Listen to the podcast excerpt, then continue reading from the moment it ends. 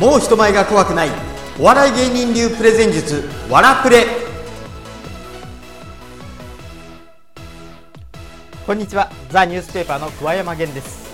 実を言うと僕は2年ぐらい前に生体結節っていう状態になりまして入院して手術をしたんです。でこの生体結節って何かっていうと声を使いすぎたりとかあるいは無理な発声を続けて声帯がやられてしまう病気なんですね。分かりやすい例あるいはよく聞く例で言うと歌手の方なんかがなる声帯ポリープっていうのがあると思います。声帯っていうのはこういうふうに2つ声帯があってそれが合わさってこう振動することによって声の音が出てるんですよ。でこれが合わさらなくなったりすると声がカスカスになったり抜けちゃったりするんですね。要はぴったり合わさらないと声って出ないんですって。例えば無理な発声をしたりとか声を使いすぎたりするとどうなるかというと声帯のところにイボみたいなものが1つできる。そうするとそれが邪魔になってこう閉じなくなる。そうすると声が出にくくなる。出なくなる。っていうことがあるんです。これがポリープっていう状態なんです。で結節っていうのは例えばそうですね。野球のバットを毎日毎日素振りしてると手のところにタコができるじゃないですか。擦れて。でそこが硬くなるじゃないですか。ああいう状態になるのが生体結節。結ぶ節と書いて生体結節っていう状態なんですよ。で硬くなると振動しにくくなるので声が出しづらくなる。あるいはかすれ声になる。カサカサになる、えー、声が出なくなる。っていう状態になるんですね。そのためにはどうするかっていうと全身麻酔して声帯を切るんですよ。そう硬くなった部分をこうメスで切除する。って言っても声帯自体がものすごくちっちゃいもんなんで切るのはほんの 0. 何ミリとかそんなもんなんですけどそういう手術をしました。その時に初めてなんでめちゃめちゃ怖かったんですよね。どうしようかなと思ってすごい緊張するわけですよ僕のやってるそのニュースペーパーとかっていう仕事とかも声が出ないと舞台に立てないわけじゃないですか。で声が出なくなっちゃったらどうしようっていう恐怖感ものすごくあったんです。入院中にもメールマガジンの方でワラプレを始めていたのでその時にいろいろ書いてたのをこの前見つけたんですよ。なので今日はちょっと趣向を変えてその過去のメールマガジンを読んでみたいと思います。どういう話かというと手術を控えて緊張している。これが今までみんなとコツをシェアしてきたこのワラプレの手法を使ってこの緊張を乗り切れるんだろうかっていうチャレンジをしています。なのでそれをちょっと読んでみたいと思います。おはようございます。現在入院中の桑山です。もうすぐ生体ポリープ切除手術が始まりますここでは分かりやすいように結節って言わずにポリープって言ってます。その前段階として今は抗生物質の点滴待ちです。大した手術ではないと分かっていてもドキドキします。昨夜も妙に気分が高まってあまり寝られませんでした。このメルマガを読んでくださっている方ならご存知だと思いますが、そうです。僕はかなりのビビリ君なのです。ビビリ君だからこそすげえ緊張もするのです。かつては人前で話すこともそれはそれは緊張したものです。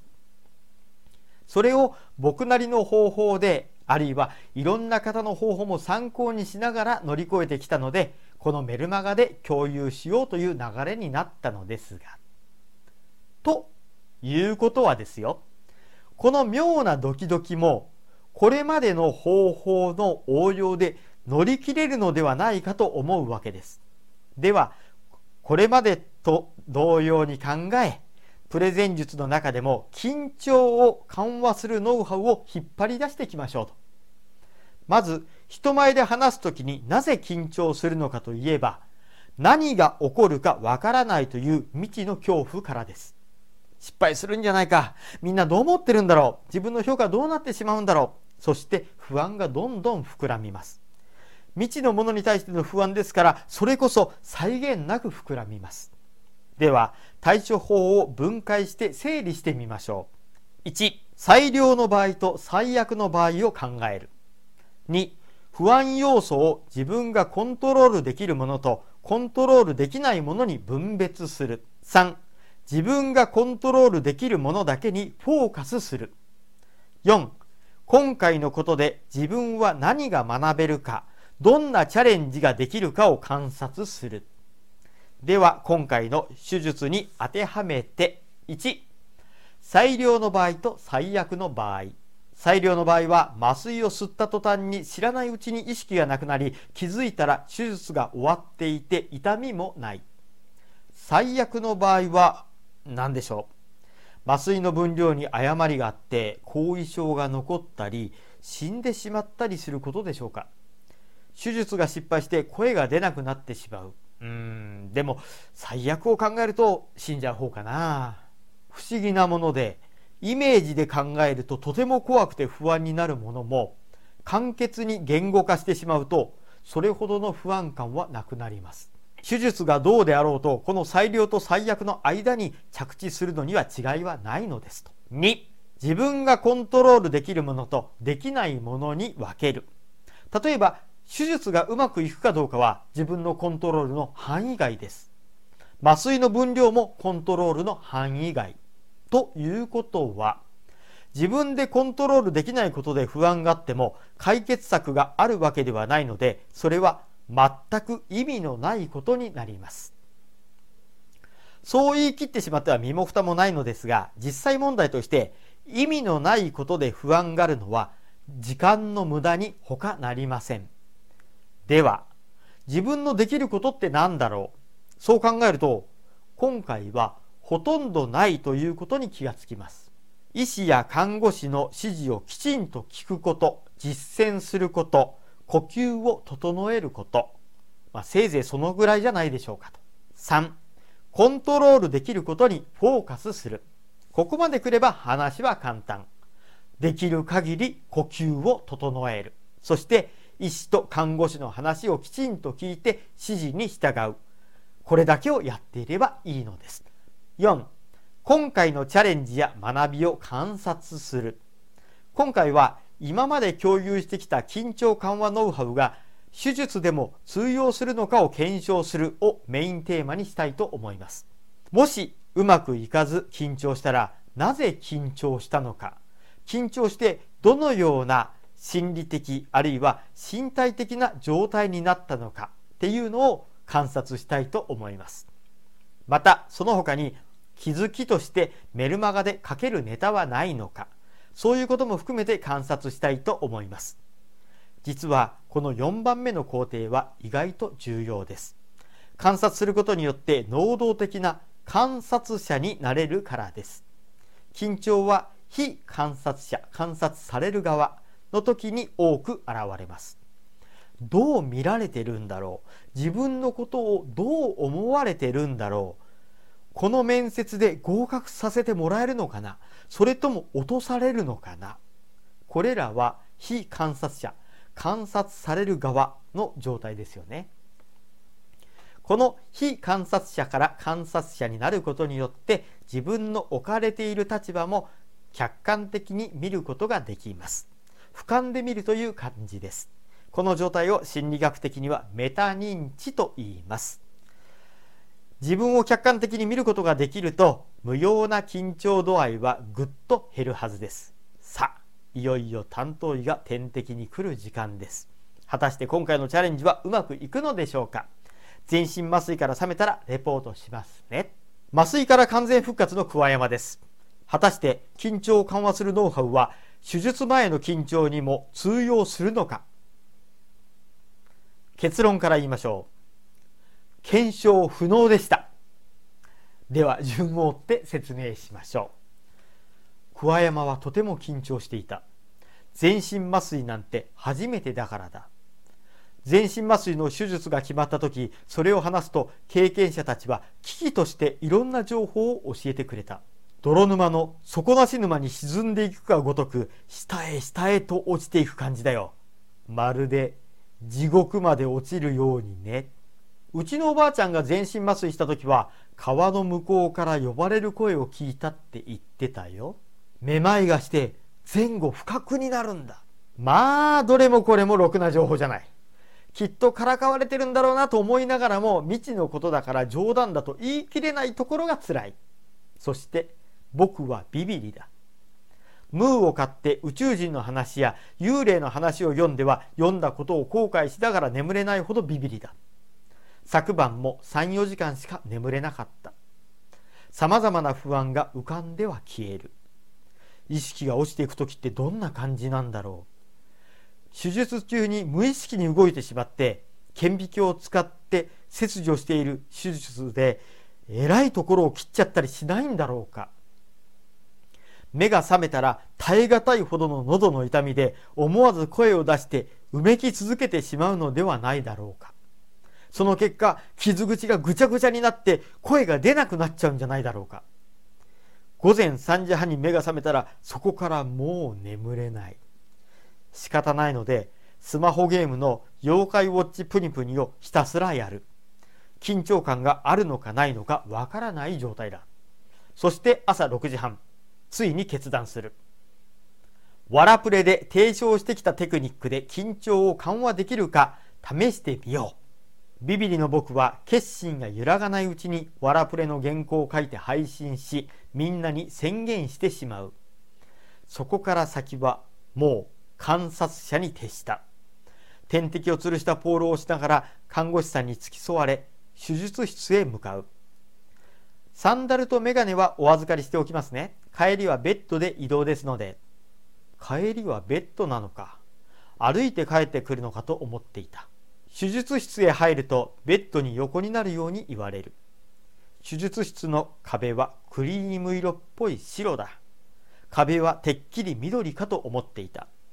昔小学校の国語の教科書に色がもたらす効果みたいな話があって緑は目の疲れを取る効果がある。だから手術室は緑色みたいな話を読んだ記憶があったが勘違いだったのだろうか。医師が緑の手術着で話しかける。心電図の電極をつけたり足に血栓ができるのを防ぐためにマッサージ機を巻いたりするので体を触りますね。そういえば事前説明でも一番怖いのは血栓ができることだと麻酔科の医師が説明していた。意外とさらっと怖いことを言うもんだ。いやさらっと言わないと余計に怖いのか。松岡修造ばりに熱意を込めて危険性を説明されても怖い。稲川淳二ばりに情感たっぷりに説明されても怖い。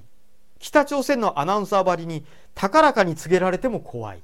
栗原類君ばりにボソッとつぶやかれてもなお怖い。結局さらっと言うのが一番いいのか。そんなことを考察しながらなおも観察を続ける。心電図をつけられるとドラマでおなじみのピッピッという音が手術室にこだまする。嫌が王でも緊張感というか緊迫感が高まる。と思ったら30秒くらいで音を止めてしまった。え流しっぱなしじゃないの？まあ生死をさまようような大事故の手術とかとは違うからなのかな。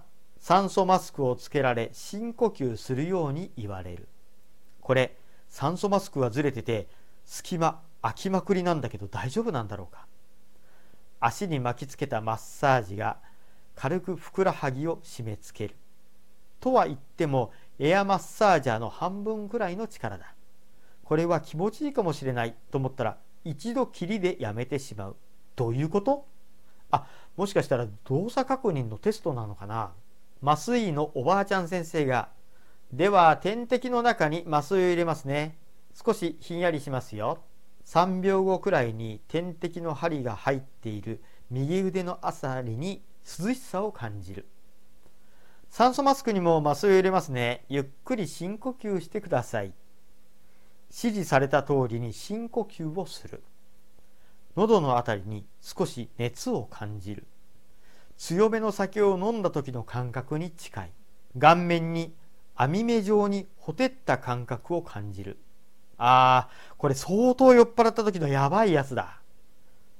次の瞬間はもう起こされていた。結局、底なし沼に落ちることもなく、川のほとりで呼ばれることもなく、あっという間に意識が途絶えた。意識が落ちる寸前に幽体離脱とかできないかな目覚めたら超能力とか使えるようになってないかななどと夢見ていたがそういうことは一切なかったベッドのまま病室へと帰ってくる。喉が痛い。ま切られたのだから当たり前か。どのくらいの痛さかというと扁桃腺が腫れてるくらいの痛さだ。熱は出ないけど腫れてるくらいの痛さ。つまり耐えられないほどではない。頭も少し重く痛みもある。しかし行きつけの6席しかない飲み屋さん。おきずキッチンで泥酔からの二日酔いを繰り返している僕にとってはまだジャブ程度だ。頭痛薬のイブを飲んだら30分後にはケロリと治ってるレベルの頭痛だ。ただ頭も体もぼーっとはしている。意識ないくらいの麻酔なんだから当たり前といえば当たり前か。こんな感じでこれはどうメルマガに書こう。これはどういう意味なんだろう。などと考えながら観察していたらあっという間に意識が落ちて手術が終わっていました。振り返ってみるとさほど緊張もしなかった。今日の結論。ワラプレの観察者テクニックは手術の緊張をほぐすのにも効果ありいろんな意味でほっとしました。これからも自信を持って皆さんといろんなコツを共有していけそうですと。ちょっと長かったんですけどもこんな感じで書いてありました。今のも以前お話ししたストーリーの話で物語帳に書いてみたので意外と長かった割には聞けたんじゃないでしょうか。ということで今回は緊張緩和するテクニックを自分で検証してみた。っていうこととストーリーの力を使って皆さんにお伝えしてみました。ストーリーの力と緊張緩和テクニック。やばいなと思った時だったら使ってみてください。今日の話はここまでです。どうも今日もありがとうございました。